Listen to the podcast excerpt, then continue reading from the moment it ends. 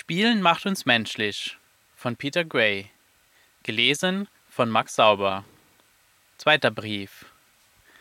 Was genau ist dieses Phänomen, das wir Spielen nennen? Um herauszufinden, wie Spielen uns menschlich macht, müssen wir mit einer Definition beginnen. Ein Grund, der manchmal für die relativ geringe wissenschaftliche Forschung zum Thema Spiel angeführt wird, ist, dass das Konzept schwierig oder unmöglich zu definieren ist. Das ist meiner Meinung nach eine schlechte Ausrede. Aber ich stimme zu, dass eine wissenschaftliche Untersuchung einer Sache mit einem gemeinsamen Verständnis dessen, was wir untersuchen, beginnen muss. Wie viele deutsche Wörter kann auch das Wort Spiel verschiedene Bedeutungen haben. Die Frage ist hier nicht, was die richtige Definition von Spiel ist, sondern was ich und die meisten anderen Spielforscher unter Spiel verstehen.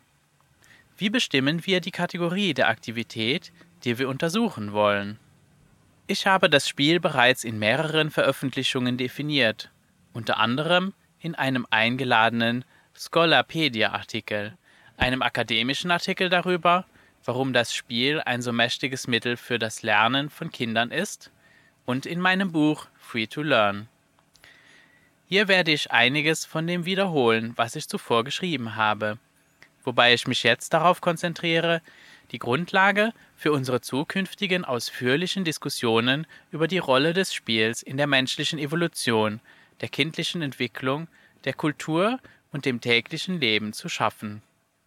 In dem Scholarpedia-Artikel begann ich mit einem kurzen Überblick darüber, wie das Spiel in einigen klassischen Werken von Spielwissenschaftlern definiert wurde, und ich erklärte, dass ich meine eigene Definition ableite, indem ich die gemeinsamen Elemente dieser Definitionen mit meinen eigenen Beobachtungen und Gedanken zusammenbrachte. Hier werde ich direkt zur Definition übergehen. Definition von Spiel Das Spiel wird nicht durch ein einzelnes Merkmal definiert, sondern durch ein Zusammenspiel von vier Merkmalen. Eine Aktivität ist in dem Maße ein Spiel, in dem sie diese Merkmale enthält. Erstens. Das Spiel ist selbst gewählt und selbst bestimmt. Das Spiel ist immer freiwillig. Es ist das, was man tun will, im Gegensatz zu dem, was man tun muss. Die Spieler wählen nicht nur, ob sie spielen wollen, sondern auch, was sie spielen wollen und wie. Sie lenken ihre Handlungen selbst. Wenn ein Trainer, ein Lehrer oder irgendjemand anders als die Spieler selbst die Handlungen lenkt, ist es kein Spiel oder zumindest kein vollwertiges Spiel. Beim Spielen lernen Menschen unter anderem, ihre eigenen Aktivitäten zu initiieren und zu steuern. Die Forschung mit kleinen Kindern stützt die Idee, dass diese Eigenschaft, selbst gewählt und selbstbestimmt, ein wesentlicher Aspekt ihres Verständnisses von Spiel ist. Eine Überprüfung von zwölf Studien, in denen Kleinkinder zu der Frage befragt wurden, was Spiel ist und was nicht, ergab, dass Kinder unter Spiel eine Aktivität verstehen, die mit anderen Kindern und mit geringer oder gar keine Beteiligung von Erwachsenen stattfindet. Goodhall und Atkinson 2019 In einer Studie, beispielsweise identifizierten Kindergartenkinder denen Bilder von Kindern gezeigt wurden, die mit Aktivitäten beschäftigt waren, die lustig aussahen, die Aktivität im Allgemeinen nur dann als Spiel, wenn kein Erwachsener auf dem Bild zu sehen war. Howard, Janvey und Hill 2006 Sie gingen offenbar davon aus, dass ein Erwachsener die Aktivität kontrollierte, wenn ein Erwachsener anwesend war, und es sich daher nicht um ein Spiel handelte. Spielen ist selbstgewählt und selbstbestimmt, aber gleichzeitig ist vieles, wenn nicht sogar das meiste Spiel sozial. Menschen wollen mit anderen Menschen spielen. Wenn Menschen jedes Alters sozial spielen, müssen sie gemeinsam entscheiden, was und wie sie spielen wollen. Soziales Spiel erfordert einvernehmliche Entscheidungen, Kompromisse und Zusammenarbeit und im weiteren Verlauf dieser Briefserie werde ich seinen Wert erörtern, um unserer Tendenz zu Aggression und Dominanz entgegenzuwirken. Zweitens. Spielen ist intrinsisch motiviert. Die Mittel werden höher bewertet als der Zweck. Spielen ist eine Aktivität, die aus der bewussten Perspektive des Spielers mehr um ihrer selbst willen als für eine Belohnung außerhalb ihrer selbst getan wird. Wenn Menschen nicht spielen, schätzen sie vor allem die Ergebnisse ihres Handelns. Sie entscheiden sich also für die am wenigsten anstrengende Art, ihr Ziel zu erreichen. Im Spiel kehrt sich dies jedoch um. Im Spiel richtet sich die Aufmerksamkeit mehr auf die Mittel als auf die Ziele, und die Spieler suchen nicht unbedingt nach dem einfachsten Weg, um die Ziele zu erreichen. Sie können mit verschiedenen Wegen experimentieren und bewusst die schwierigsten ausprobieren. Das Spiel hat oft Ziele, aber die Ziele werden als Teil und Bestandteil der Aktivität erlebt, nicht als Hauptgrund für sie. Die Ziele im Spiel sind den Mitteln, mit denen sie erreicht werden, untergeordnet. Konstruktives Spiel, das spielerische Bauen von Dingen, zum Beispiel, ist immer auf das Ziel ausgerichtet, das Objekt zu schaffen, das den Spielern vorschwebt. Aber das primäre Ziel ist das Schaffen des Objektes, nicht das Besitzen desselben. Kinder können eifrig daran arbeiten, eine schöne Sandburg zu bauen, obwohl sie wissen, dass sie bei steigender Flut weggespült wird. In ähnlicher Weise ist das Ziel im Wettbewerb auf das Ziel ausgerichtet, Punkte zu sammeln und zu gewinnen, aber wenn die Aktivität wirklich ein Spiel ist, dann ist es der Prozess des Punktesammelns und des Gewinnens, der für den Spieler wichtig ist, und nicht irgendeine spätere Folge des Punktesammelns und des Gewinnens, wie eine Trophäe oder eine Erhöhung des Status. Oberflächlich betrachtet scheint die Aussage, dass Spielen eine Tätigkeit um ihrer selbst willen ist, den evolutionären Theorien über die Funktionen des Spielens zu widersprechen, die davon ausgehen, dass Spielen langfristige körperliche, intellektuelle, soziale und emotionale Fortschritte fördert. Der Widerspruch wird durch einen Appell an die bewussten Motive der Spieler aufgelöst. In dem Maße, in dem eine Person eine Aktivität bewusst wegen ihres langfristigen Nutzens und nicht wegen ihres unmittelbaren Vergnügens oder Reizes ausübt, handelt es sich nicht um ein vollständiges Spiel. Die Menschen denken oft, dass Spielen frivol oder trivial ist. Und in gewisser Weise haben sie auch recht. Spielen ist nicht darauf ausgerichtet, ernsthafte Ziele in der realen Welt zu erreichen, wie zum Beispiel Essen, Geld, Lob oder eine Verbesserung des Lebenslaufs, und ist daher in diesem Sinne trivial. In einem späteren Brief werde ich jedoch argumentieren, dass diese Trivialität die Grundlage für die enorme Bildungsstärke des Spiels darstellt. Das Spiel ist der ideale Rahmen, um neue Fähigkeiten zu üben oder neue Wege auszuprobieren, gerade weil es keine Konsequenzen für die reale Welt hat.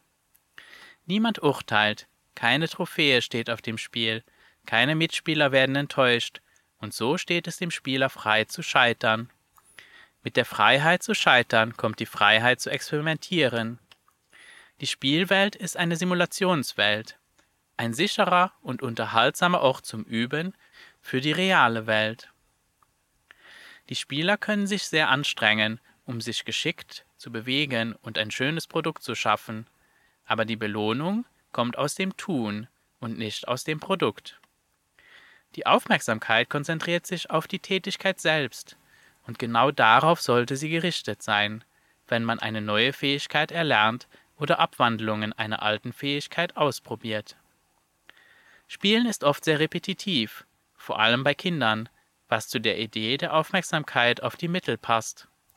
Kinder tun im Spiel immer wieder die gleichen Dinge, vielleicht mit kleinen Veränderungen, Wiederholung und systematische Variation sind ein fester Bestandteil des Übens. Drittens. Das Spiel wird von mentalen Regeln geleitet. Spielen ist eine frei gewählte Aktivität, aber keine freie Aktivität, nicht zufällig. Das Spiel hat immer eine Struktur, und diese Struktur ergibt sich aus den Regeln im Kopf des Spielers. So etwas wie unstrukturiertes Spiel gibt es nicht. Das Spiel ist immer durch mentale Regeln oder Konzepte strukturiert, die von den Spielern entweder erfunden oder frei übernommen werden. Beim sozialen Spiel müssen die Regeln von allen Spielern geteilt oder zumindest teilweise geteilt werden.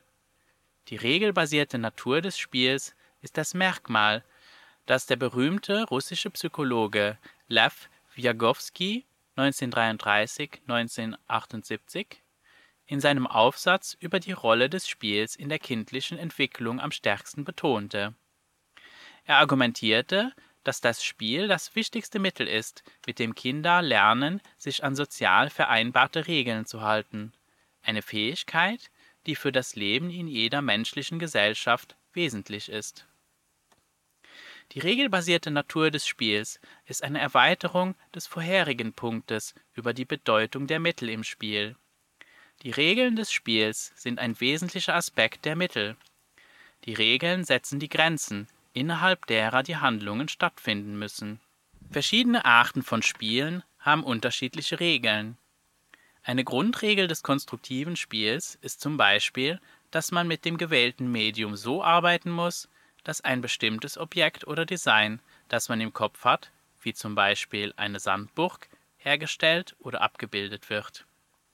Beim gemeinsamen Fantasiespiel, wenn Kinder Haus spielen oder so tun, als wären sie Superhelden, besteht die Grundregel darin, dass die Spieler sich an ihr gemeinsames Verständnis der Rolle, die sie spielen, halten müssen. Sie müssen in ihrer Rolle bleiben. Der Haushund in einem Hausspiel muss auf allen Vieren laufen oder kriechen und Wuff Wuff sagen, egal wie sehr der Spieler aufstehen und wie ein Mensch sprechen möchte. Das erfordert große Selbstbeherrschung. Selbst das spielerische Kämpfen und Jagen, das für den Beobachter wild aussehen mag, wird durch Regeln eingeschränkt. Eine immer wiederkehrende Regel beim spielerischen Kämpfen von Kindern ist zum Beispiel, dass die Spieler einige der Aktionen eines ernsthaften Kampfes nachahmen, aber den anderen nicht wirklich verletzen. Sie schlagen nicht mit voller Wucht zu, zumindest nicht, wenn sie der stärkere von beiden sind. Sie treten, beißen, kratzen oder werfen die andere Person nicht auf eine harte Unterlage. Aufgrund seiner regelgebundenen Natur ist das Spiel immer eine Übung in Selbstbeherrschung. Spielen ist immer kreativ und meist fantasievoll. Die Spielregeln geben die Grenzen vor, innerhalb derer die Handlungen stattfinden müssen.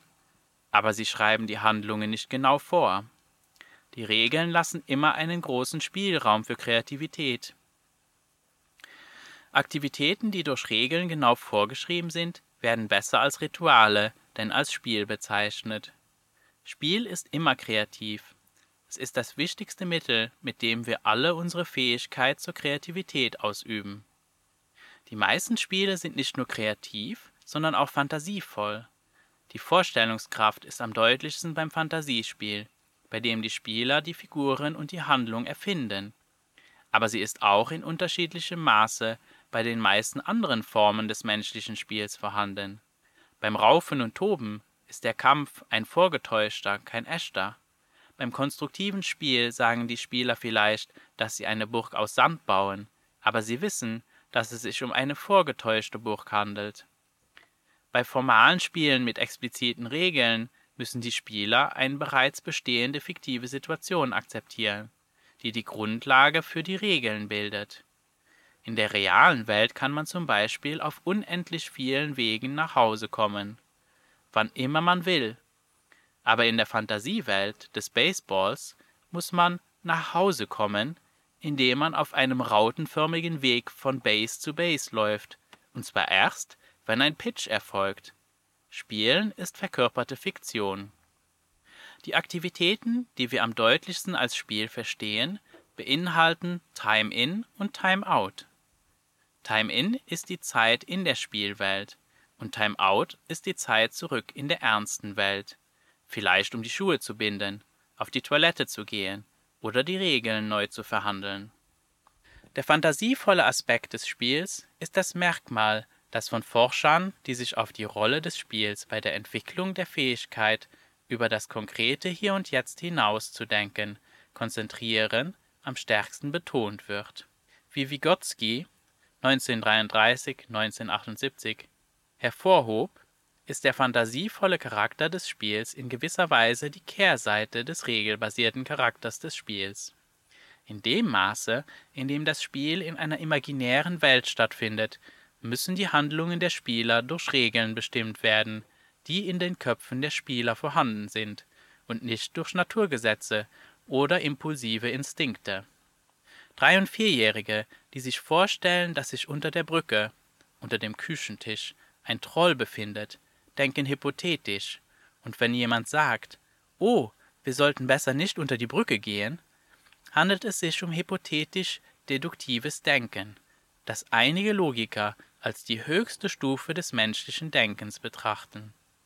Spielen ist nicht unbedingt alles oder nichts.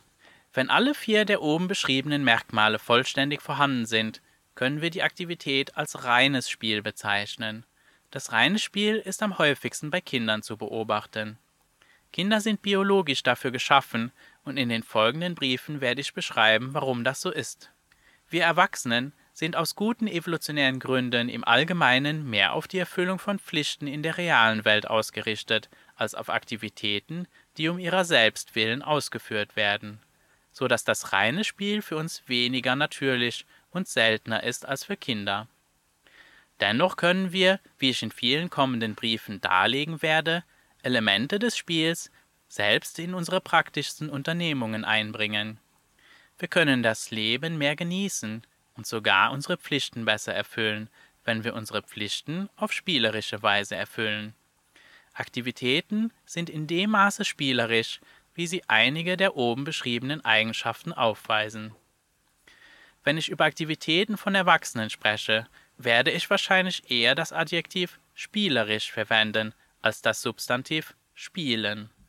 Und nun bitte ich euch um eure Gedanken und Fragen. Ich freue mich über Kommentare und lerne aus ihnen. Ich werde nicht die Zeit haben, auf alle Kommentare zu antworten, aber ich werde versuchen, sie alle zu lesen, und sie werden mein Denken und Schreiben beeinflussen, während wir fortfahren. Natürlich bitte ich euch um einen respektvollen Umgang mit euren Kommentaren, insbesondere wenn ihr auf den Kommentar eines anderen antwortet. Vielen Dank, dass du diesen Brief gelesen hast. Abonniere den Newsletter, falls du ihn noch nicht abonniert hast, und informiere bitte andere, die sich dafür interessieren könnten, über diese Briefserie. Du kannst dich kostenlos abonnieren oder, wenn du willst, kannst du eine kleine Spende hinterlassen. Alle Gelder, die ich durch Beiträge erhalte, werden an gemeinnützige Organisationen gespendet, die sich für die Förderung des Spiels und der Freiheit von Kindern einsetzen.